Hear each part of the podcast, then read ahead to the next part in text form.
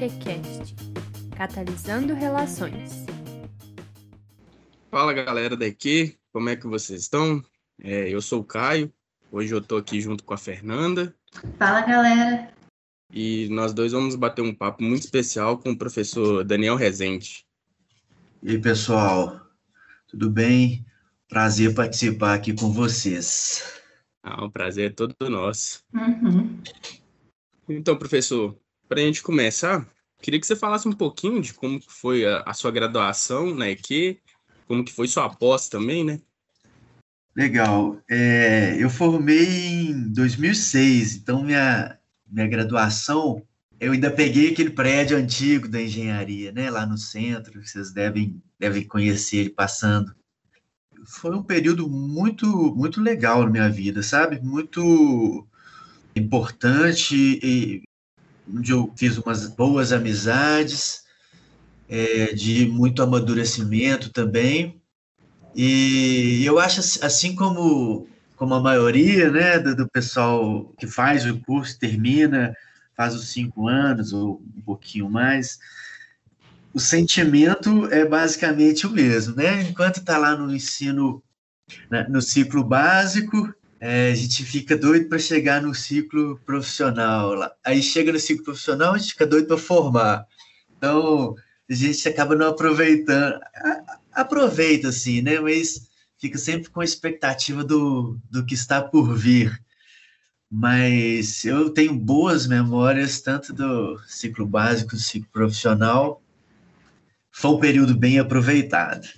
É, com relação à pós, eu nem imaginava que eu ia fazer a pós, né? Nunca passou pela minha cabeça. Eu, minha intenção era me formar e ir para a indústria. Esse era o meu plano principal e foi o que eu fiz. Na época, como eu falei, eu formei em 2006.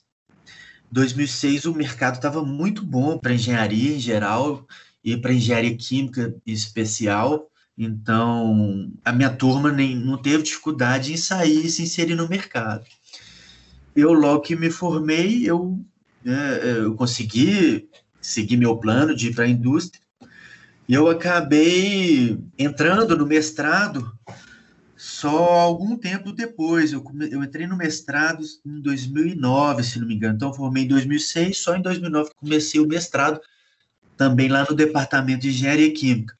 E o mestrado e o doutorado, sim, eu emendei, eu fiz direto assim que eu terminei o, o mestrado.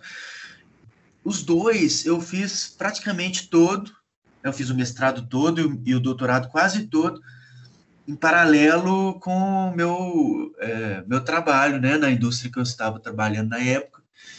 E foi bem pesado por causa disso.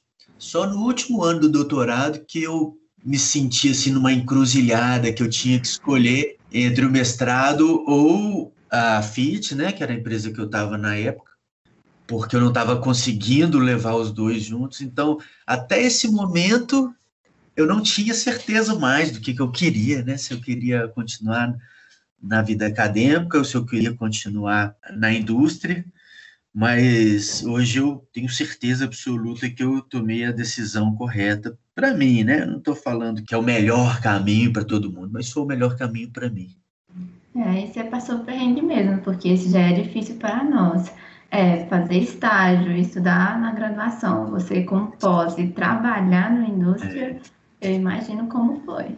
É, por vários momentos, é, principalmente no doutorado, eu pensei em desistir do doutorado, porque é muito complicado quando você estabelece, quando você tem suas contas ali para pagar. Eu tinha acabado de, de mudar e financiar um apartamento, então não podia simplesmente parar de trabalhar.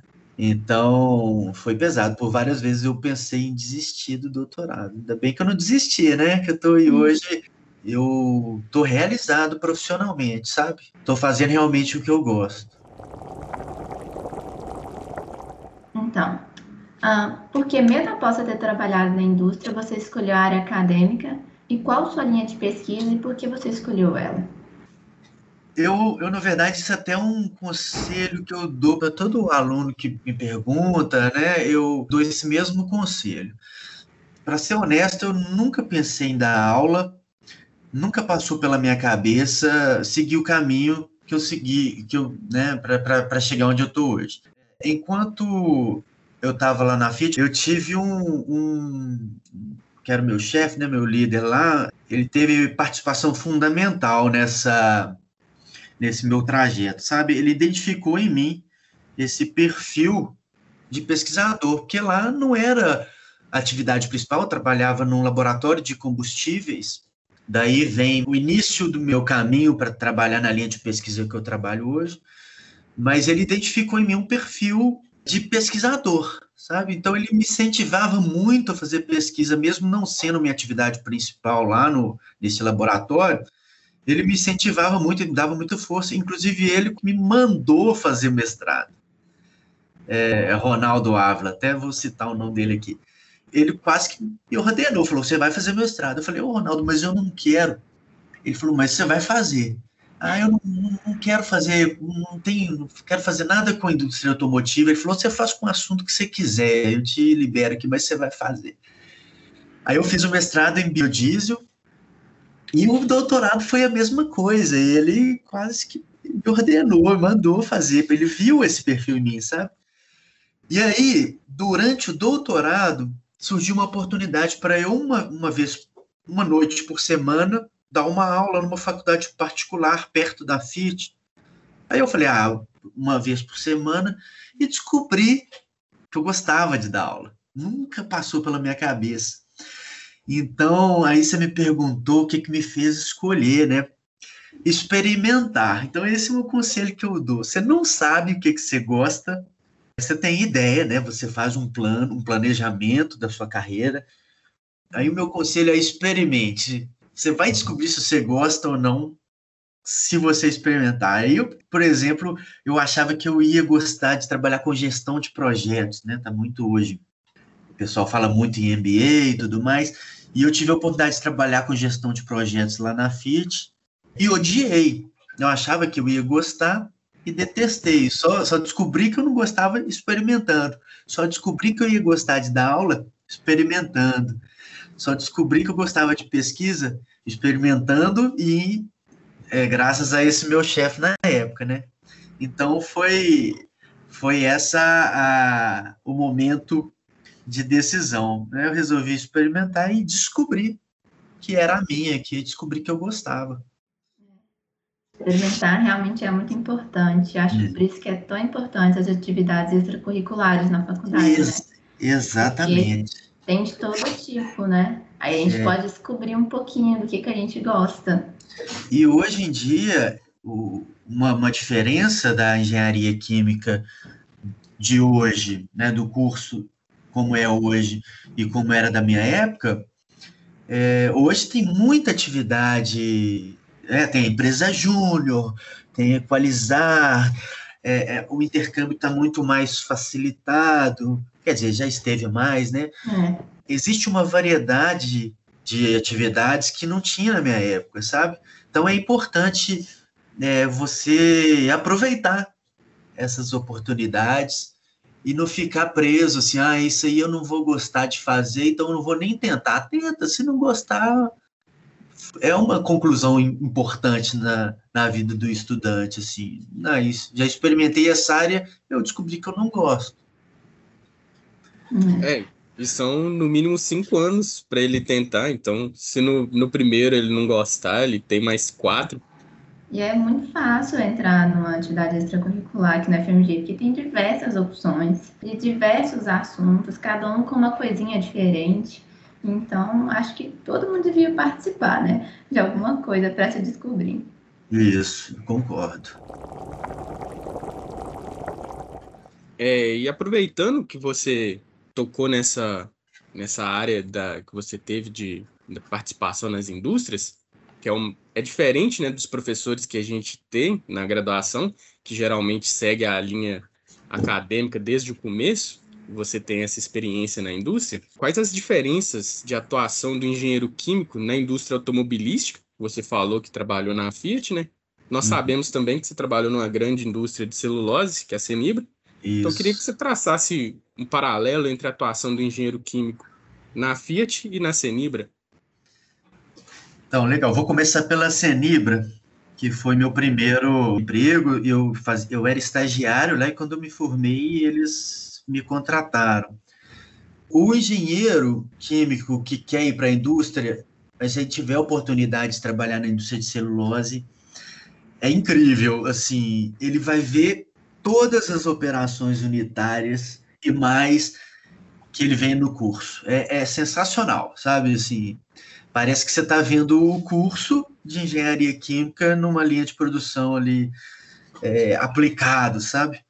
Então é uma oportunidade bem importante, foi uma experiência bem importante para mim que eu pude ver na prática o curso quase que todo, sabe? E na época, para ser sincero, assim, eu, eu saí da Senibra para ir para a Fiat mas não pensei muito profissionalmente. Eu queria voltar para Belo Horizonte. Eu coloquei na balança a situação de família, amigos e tudo mais.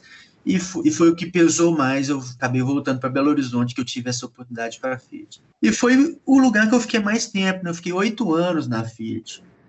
E na Fiat, não estava trabalhando diretamente na produção, mas na Fiat eu fiquei por oito anos, então eu passei por várias áreas.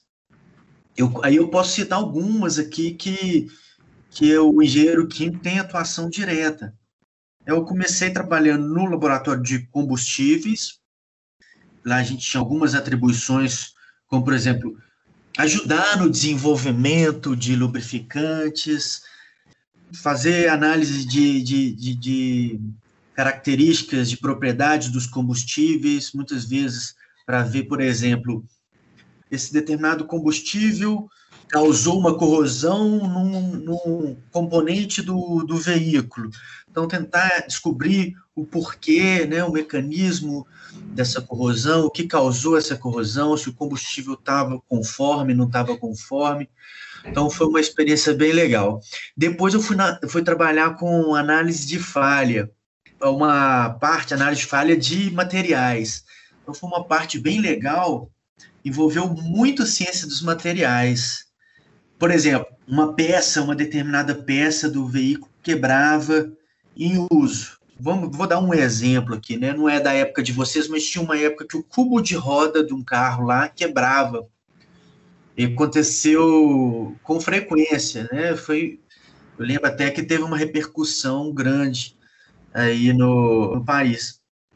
E esse setor que eu trabalhava fazia essa análise de falha para saber se era um mau uso do veículo, se era uma falha de projeto ou se era uma falha do fornecedor da peça, né? Porque a, a, a indústria automobilística é uma montadora, então ela produz pouca coisa ali dentro. Na verdade, ela pega um monte de peça produzida fora e vai montando.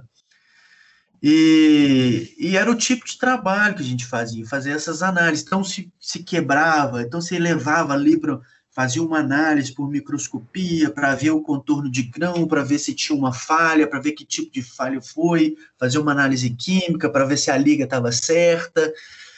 É, era meio CSI da, da, da indústria automobilística, assim, sabe? Então, era uma parte de ciências materiais e corrosão. Então, é, se eu tivesse que comparar as duas áreas, tem relação direta com a engenharia química, mas a Lancenibra é a parte de produção, operações unitárias, reatores, processos, balanço de massa, balanço de energia, e na Fiat era aquela parte mais ciência dos materiais, corrosão. Então era aquela parte mais menos processo. Envolvia mais a química, né, no laboratório mesmo. É, exato, e mais a química, mais propriedades de materiais nesse sentido. Então foram duas experi experiências complementares. Não, eu nunca imaginei que engenheiro químico podia trabalhar na Fiat. Agora que eu estou pensando, a gente é muito versátil. É, não, e, e, toda a indústria também, uma parte que eu não trabalhei, mas citando aqui, toda a indústria gera efluente, né? Então, o tratamento de efluente, a, a parte lá de pintura das carrocerias, o engenheiro, o engenheiro químico pode trabalhar, parte de emissões. Então, tem uma, um, galpão lá só para medir emissões do veículo, emissões evaporativas, aí você tem que avaliar a difusão do combustível pelo reservatório, pelo tanque, para ver o tanto que. Então tem. É muita coisa. E é bacana isso que você falou, principalmente da, da Cenibra, porque eu sou daqui da, da região, né, de Patinga, hum. que é uhum. onde a, a, empresa não é aqui, mas boa parte dos funcionários são daqui. Sim. E eu tive oportunidade de fazer estágio técnico lá em 2015, pouco antes de eu entrar na UFMG, fiquei lá um ano fazendo estágio. E foi uma das coisas que me influenciou a fazer engenharia química, porque eu era técnico em química, apaixonado com laboratório e tudo mais. Eu fui fazer estágio na caldeira, que não tem nada a ver com, com laboratório, né? Parte uhum. bem, bem chão de fábrica mesmo. E eu apaixonei com isso, com os processos, aquela correria, né? Depois que eu fiz o estágio lá, que eu falei, não, eu quero fazer engenharia química para mexer com esses processos. E aí eu gostei muito da empresa e, e do processo fabril da, da celulose, é bem bacana. Pois é, Caio, e eu acho que isso, vai, isso agrega muito no, no curso para você, porque quando você for ver essas operações, essas partes de processo, você vai associar uma coisa que você já, já vivenciou. Então, você vai aproveitar bastante essa sua experiência na. Ou tá, tá aproveitando bastante, imagino, a sua experiência na Cenibra durante sua graduação, imagino eu é na, nas matérias né, que, que abordam essa, esses processos, eu tenho uma visão muito mais ampla. Eu dou essa uhum. sorte, né? Eu consigo. Não fica aquela coisa abstrata de você estar tá vendo no papel um ciclo e sem saber mais ou menos como ele funciona. Então, essa experiência realmente eu consigo enxergar na indústria como que funciona. Tipo, quando fala de caldeira, lá no papel, é um negócio pequenininho Aí você vai ver um negócio de 100 metros de altura. Gigante, maior que o prédio lá da engenharia, é, é, altura. É enorme. É isso aí. É outra coisa, né, gente? Sair do papel e ir para a indústria, ver as coisas na prática, aí que a gente descobre mesmo como que é.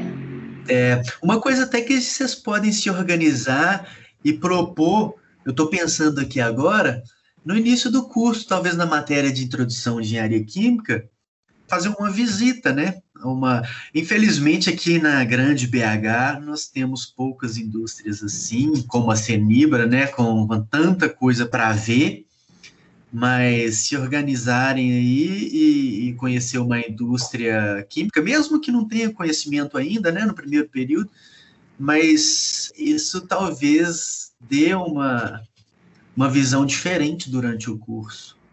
Uma é. coisa que eu pensei aqui agora. Não, com certeza deve fazer muita diferença. Eu falo por mim, né, que estou pegando muita matéria que era para ser prática, tudo online. Eu estou vendo química orgânica, vou ver química analítica, tudo online. Então, assim, é triste, né? A é. gente não vê como que é que as coisas funcionam, ir lá, pegar, experimentar, porque essas coisas de laboratório, né, gente, a gente tem que pegar mesmo para fazer. Que é, é prática. É, por isso aí depois que as coisas voltarem é, à normalidade ou próximas à normalidade, aí, Fernanda, você vai ter que experimentar mesmo, né? Você Vou, vai, com esse tempo, esse tempo perdido aí, de, entre aspas, né, esse tempo é, dentro de casa, você vai compensar experimentando a toda a experiência que surgiu para você depois, né? Não, com certeza, vou correr atrás, porque nossa, não tem como não. É. Não fica com um aprendizado defasado, é uma coisa que eu não quero. É, eu quero poder participar de tudo, experimentar tudo, como você falou, porque eu ainda estou no início do curso, eu ainda estou descobrindo o que eu quero, porque por enquanto eu gosto de tudo. Não tem nada que eu não goste. Eu uhum. gostei de. Eu trabalhei como monitora na minha escola no ensino médio, então eu gostei de dar aula, eu gosto de laboratório, eu acho legal a indústria. Então, assim, eu tenho que descobrir o que, que é o meu xodó, que eu ainda não descobri, é. por enquanto eu gosto de tudo. Aí tá bom, né? Você gosta de tudo. Tem gente que chega, descobre que não gosta de nada e tá, fica mais complicado. É, aí fica complicado. É. Bom, É, eu vi que você também já tinha falado que você passou uns perrengues durante a sua pós e o mestrado, que você estava trabalhando e fazendo pós. É, queria saber que outros perrengues você passou na pesquisa, que outras dificuldades você é. teve. É, acho que a principal foi essa que eu já comentei, né? Eu tive que, que escolher, é, não ia dar tempo de eu terminar o doutorado, eu tive que fazer essa escolha que, né, no final das contas, acabou sendo a escolha certa. Mas eu acho que o segundo maior perrengue a gente está passando agora. Né? Principalmente quem, quem, quem faz pesquisa é, experimental, né? usa muito laboratório, que é o meu caso.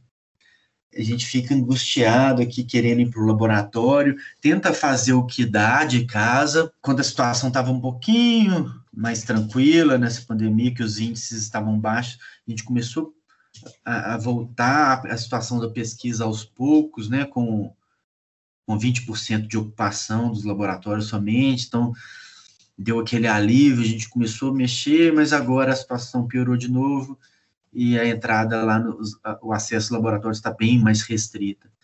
Então, é, esse é o maior, o maior perrengue, né? Fazer pesquisa, continuar a é, produzir, mas sem o acesso aos laboratórios. Então, a gente está tendo que se reinventar, trabalhar com o que pode, fazer revisão bibliográfica, usar os dados que a gente já tinha para tentar publicar, para tentar gerar algum conhecimento. Mas esse é um, um, o segundo maior perrengue na minha carreira, ou o primeiro, não sei. Junto com, junto com aquele outro, são os dois maiores perrengues na carreira de pesquisador. Né? Sua pesquisa é muito prática, né?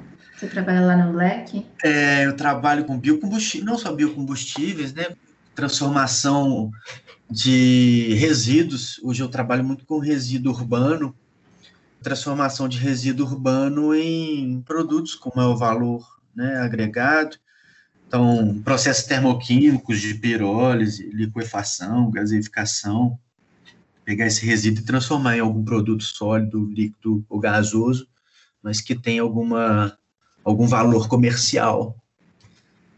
É, então, assim, a prática sem o laboratório é complicado. É. A não ser que você tenha um laboratório em casa, não tem é. muita solução, né? É, a não, a não ser que um monte de gente tivesse montado meu laboratório aqui, que ia ser bem interessante, né? Ia ser bom, mas não, não é possível.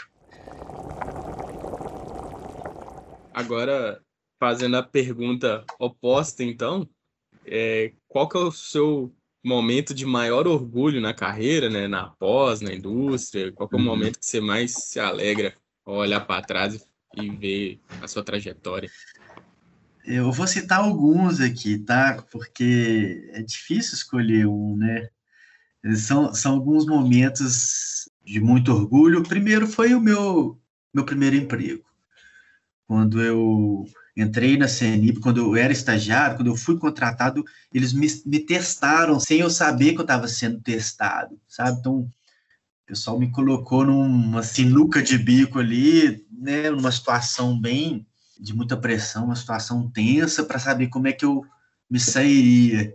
E eu me saí bem, tanto é que eu fui contratado. Então, esse foi o meu primeiro orgulho na carreira. O segundo, você tá só mais só mais dois aqui. Eu não consegui, escolher, não consegui escolher um.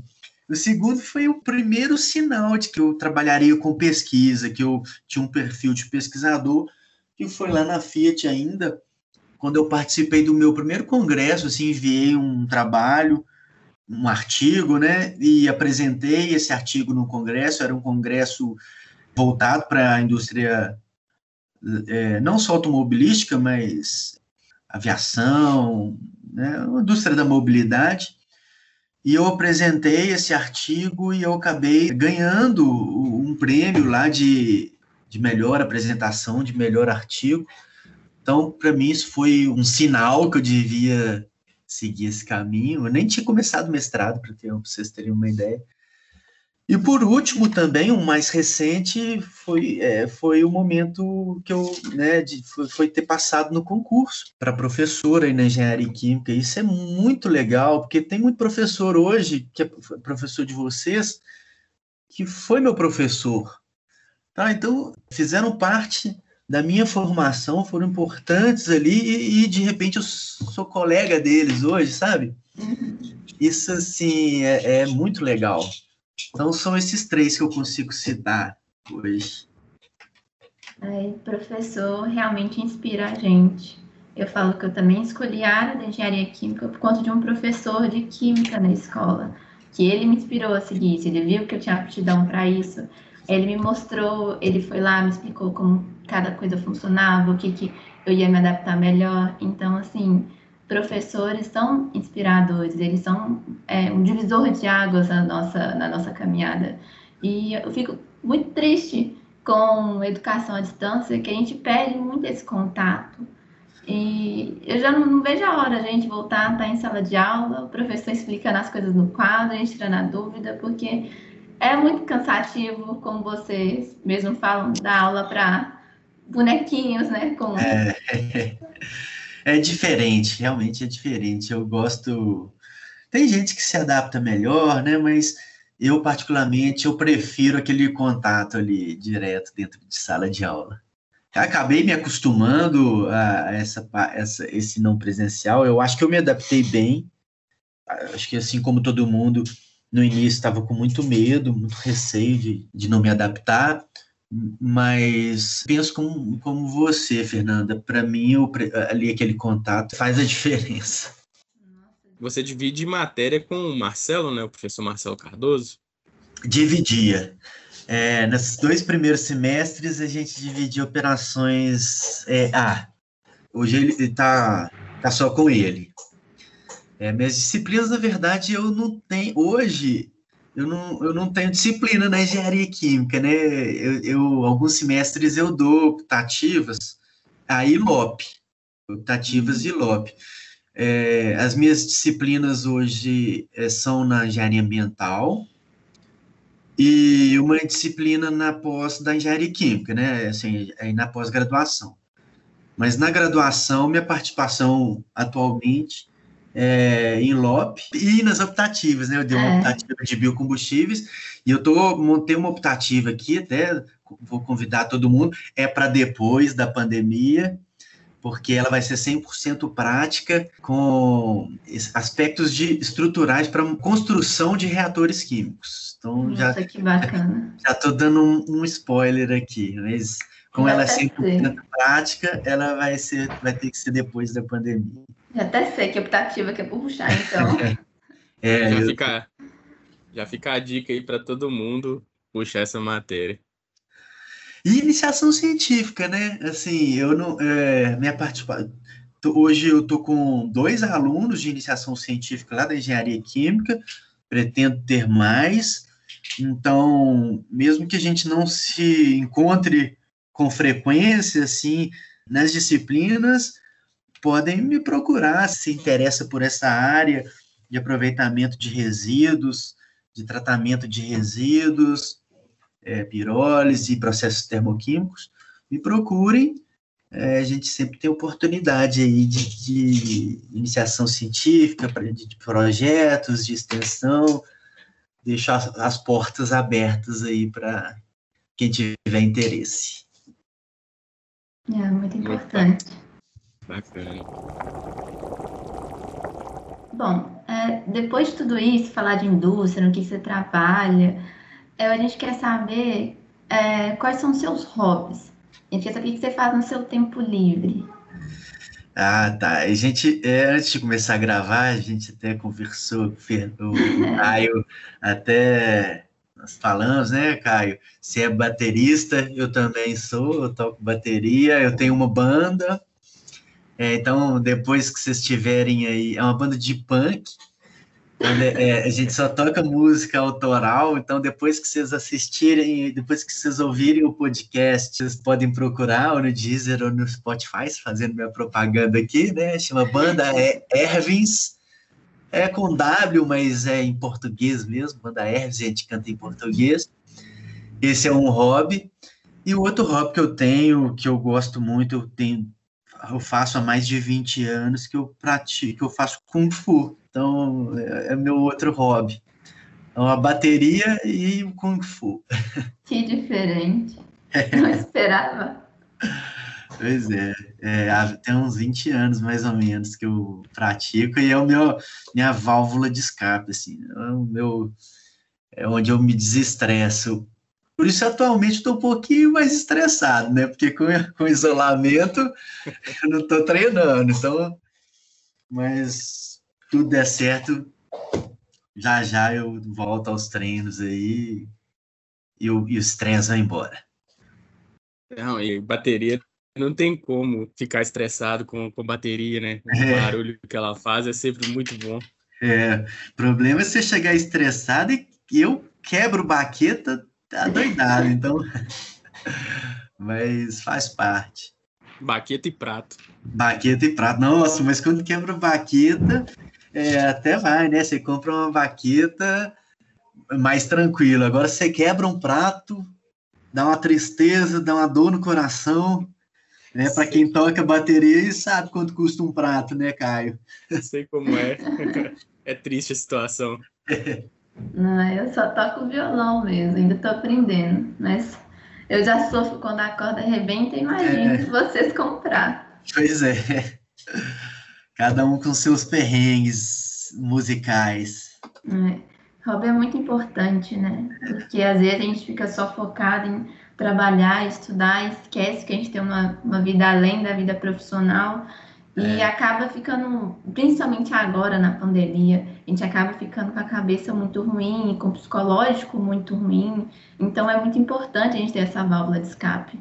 É, é importante, quase que fundamental, eu acho, né? Porque se você também viver, ser um workaholic, eu, eu, eu acho que acaba fazendo um pouquinho de mal para a cabeça, assim, né?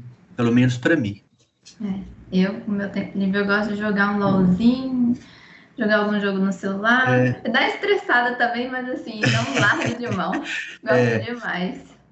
É, eu, eu não sou muito de, de, de jogos, não, mas eu vejo pessoal, alguns vídeos assim do pessoal jogando perdendo e jogando o joystick eh, na televisão. Então, não sei se desestressa, não, né, Fernanda? Não faço isso, não, porque, né?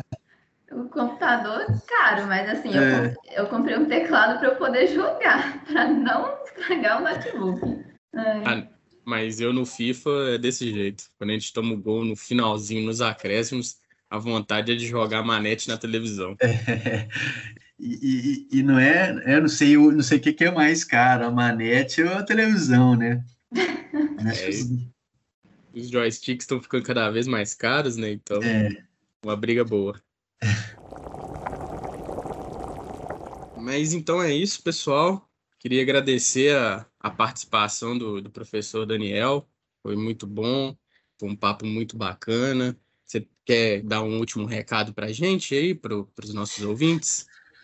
É, eu acho que o, o recado que eu tinha, assim, era esse: experimentem. Esse é o recado principal, baseado na minha experiência, né? E agradeço muito o convite, foi bem legal essa participação. Vou acompanhar né, os, os outros, os colegas aí, os egressos. Quero saber que, que a experiência de cada um Agradeço o convite, é, foi muito divertido. E se cuidem, se cuidem. Logo, logo a gente sai dessa situação e se esbarra lá no, nos corredores do departamento, nos corredores da, da escola. Nossas portas aqui do pessoal sempre aqui está sempre aberta para você, viu, Daniel? Se você quiser falar alguma coisa, pode procurar a gente. Ah, legal. Obrigado. Impor importante saber. Vou procurar sim.